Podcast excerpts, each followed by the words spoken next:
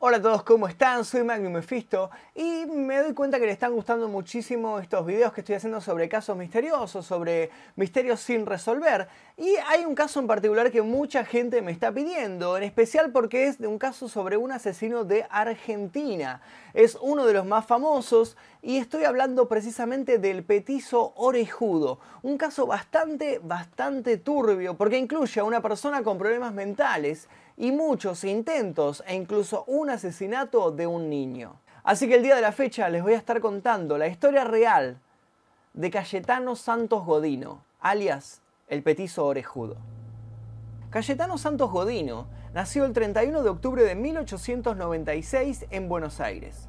Era hijo de dos inmigrantes calabreses, Fiore Godino y Lucía Rufo, y tenía siete hermanos. Su padre era un alcohólico golpeador, enfermo de sífilis, su madre quedó contagiada de este mal. Siempre sobreprotegió a su hijo, con quien durmió en la misma cama hasta que el chico tenía 10 años. Entre los 5 y 10 años, Cayetano concurrió a varios establecimientos educativos, de donde siempre era expulsado por su mal comportamiento. Aunque su madre siempre decía que eran los demás niños quienes lo molestaban y agredían. El 28 de septiembre de 1904 cometió su primer delito. Llevó a un terreno baldío a Miguel de Paoli, un niño de casi dos años de edad. Lo arrojó encima de unos arbustos llenos de espinas y procedió a golpearlo repetidas veces con una piedra hasta que apareció un policía y lo paró. Cayetano tenía apenas siete años de edad al cometer este ilícito. Le mintió por supuesto a su madre diciéndole que el otro niño había comenzado a agredirlo y que él solamente se estaba defendiendo. Este tipo de excusas serían repetidas a lo largo de su vida. En 1905 y con el mismo modus operandi, Cayetano llevó a su vecina Ana Neri, de 18 meses de edad, a un baldío donde comenzó a golpearle la cabeza con una piedra. Un policía lo vio y volvió a detenerlo, pero fue liberado esa misma noche por ser un niño de 8 años. Fue entonces cuando la gente le puso el sobrenombre que lo acompañaría por el resto de su vida, el petizo orejudo. Petizo es una palabra del lunfardo, un dialecto que hablaban los tangueros a comienzos del siglo XX y que básicamente significa pequeño o de baja estatura. Y orejudo, por supuesto, era por el tamaño de sus orejas, que, además de ser grandes, él utilizaba un corte de pelo al ras, por lo cual esto hacía que resaltaran muchísimo más alrededor de su pequeño rostro. En marzo de 1906, volvió a llevar a una niña a un baldío donde intentó estrangularla. Como no consiguió matarla, la enterró viva. Cuando la encontraron ya estaba muerta. Cayetano tenía apenas 8 años y ya había asesinado a su primera víctima, aunque esta vez no lo relacionaron con el asesinato. A los 10 años, Cayetano pasaba el tiempo torturando animales. Perros, gatos y pollos fueron las primeras víctimas de su saña, hasta que fue descubierto por su padre. Este hecho ocasionó que fuera recluido en la Alcaldía Segunda División más de dos meses. El 9 de septiembre de 1908, el petizo orejudo intentó ahogar a Severino González Caló, de 22 meses de edad, pero nuevamente fue detenido a tiempo y liberado al otro día. Apenas seis días después, el 15 de septiembre, quemó con un cigarrillo encendido los párpados y los ojos de Julio Bote, de 20 meses de edad, pero esta vez consiguió huir. El 6 de diciembre, sus propios padres volvieron a llevarlo a la comisaría. Esta vez permaneció encerrado tres años en la colonia de menores de Marcos Paz. A petición de sus padres, fue liberado el 23 de diciembre de 1911, pero, a diferencia de lo que se esperaba, su violencia empeoró. Los padres le habían conseguido un trabajo, pero solo duró tres meses en él. Ya desempleado, volvió a vagar por las calles. Tenía 15 años de edad y un expediente criminal tan ancho como el de alguno de los peores delincuentes argentinos de la época. Pese a ello, 1912 fue un buen año para el joven infanticida. El 26 de enero, Arturo Laurona, de 13 años de edad, fue encontrado muerto a golpes en una casa desocupada. El 7 de marzo de ese mismo año, el petizo orejudo incendió el vestido de Reina Bonilla Vainikov, de 5 años, quien sufrió terribles quemaduras y murió días después. Alegó que había sido un accidente y la policía le creyó. Antes de continuar con esta historia, les pido por favor que si les está gustando, por favor dejen su like. Si sobrepasamos la meta de 10.000 likes, voy a continuar con algunos de los casos policiales que seguramente ustedes me recomienden en los comentarios.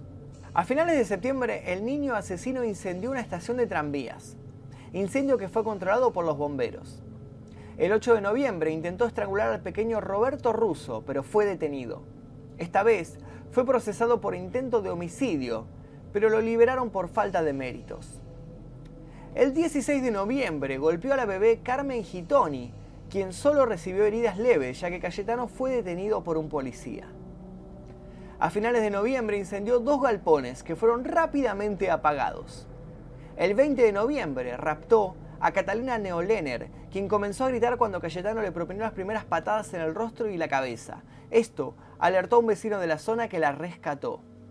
El 3 de diciembre, el petizo orejudo cometió su crimen más atroz. Encontró al pequeño Jesús Giordano jugando en la puerta de su casa, la Quinta Moreno. Le ofreció comprarle caramelos y logró llevárselo. En un almacén en las cercanías compró caramelos y le dio algunos. Lo llevó a una quinta cercana y prometiéndole más caramelos lo convenció de entrar. Allí tiró al menor al suelo e intentó estrangularlo con la soga que llevaba como cinturón. Pero como se resistía, cortó la soga y la usó para atarle las piernas y las manos. Comenzó a golpearlo hasta que tuvo la idea de introducirle un clavo en el cráneo. Comenzó a buscar el clavo y se encontró con el padre del menor en las afueras de la quinta. Cuando este le preguntó sobre su hijo, el petiso orejudo le respondió que no sabía dónde se encontraba. Luego, ingresó nuevamente a la quinta con el clavo. Tomó una piedra que usó como martillo, clavando la cabeza del niño, que murió durante el violento hecho al destrozarle el clavo el cerebro. Después, el petiso orejudo cubrió el cuerpo y huyó del lugar. El niño asesinado fue encontrado minutos después por su padre. A las 20 horas de ese mismo día, Cayetano fue al velorio de su víctima para presentarle sus respetos a la familia. Al acercarse al ataúd, decidió tocarle la cabeza al cadáver para comprobar los efectos del clavo. Este movimiento fue detectado enseguida por el padre de la víctima, quien dio aviso a la policía. A las 5.30 horas del 4 de diciembre, Cayetano fue detenido, confesando finalmente todos sus crímenes durante un duro interrogatorio. En estas declaraciones se pudo por fin establecer la lista total de sus víctimas y los nombres de cada uno de ellas. Cabe destacar que todos eran niños. Miguel de Paoli, intento de asesinato, fue golpeado y arrojado sobre unas espinas. Ana Neri, intento de asesinato, golpeada en la cabeza con una piedra.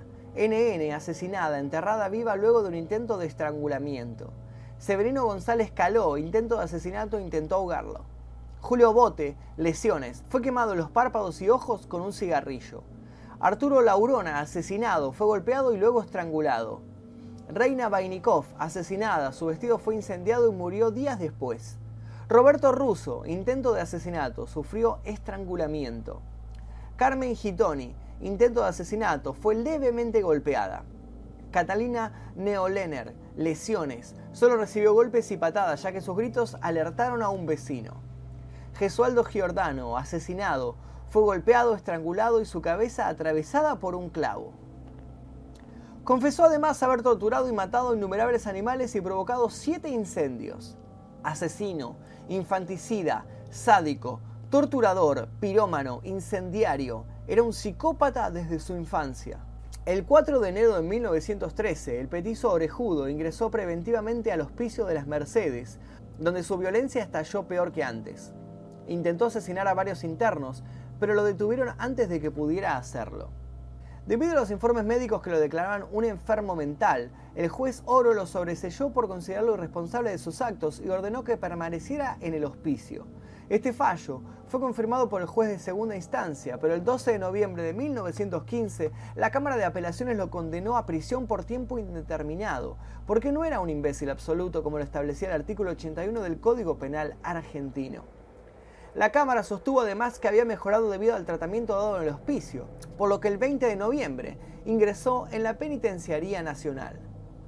El 28 de marzo de 1923, Cayetano fue trasladado al penal de Ushuaia, donde permaneció encerrado y vigilado durante 10 años. A comienzos de 1933, torturó y asesinó a dos gatos que eran las mascotas del penal. A causa de este hecho, los presos lo emboscaron y le dieron una golpiza que lo dejó muy grave. Permaneció en el hospital del penal varias semanas.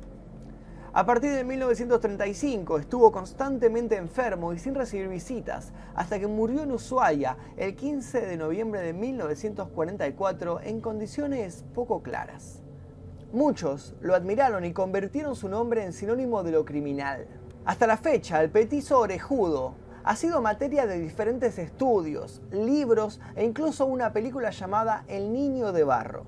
Hasta aquí la historia de Cayetano Santos Godino, alias el Petizo Orejudo, uno de los criminales más salvajes de la historia argentina.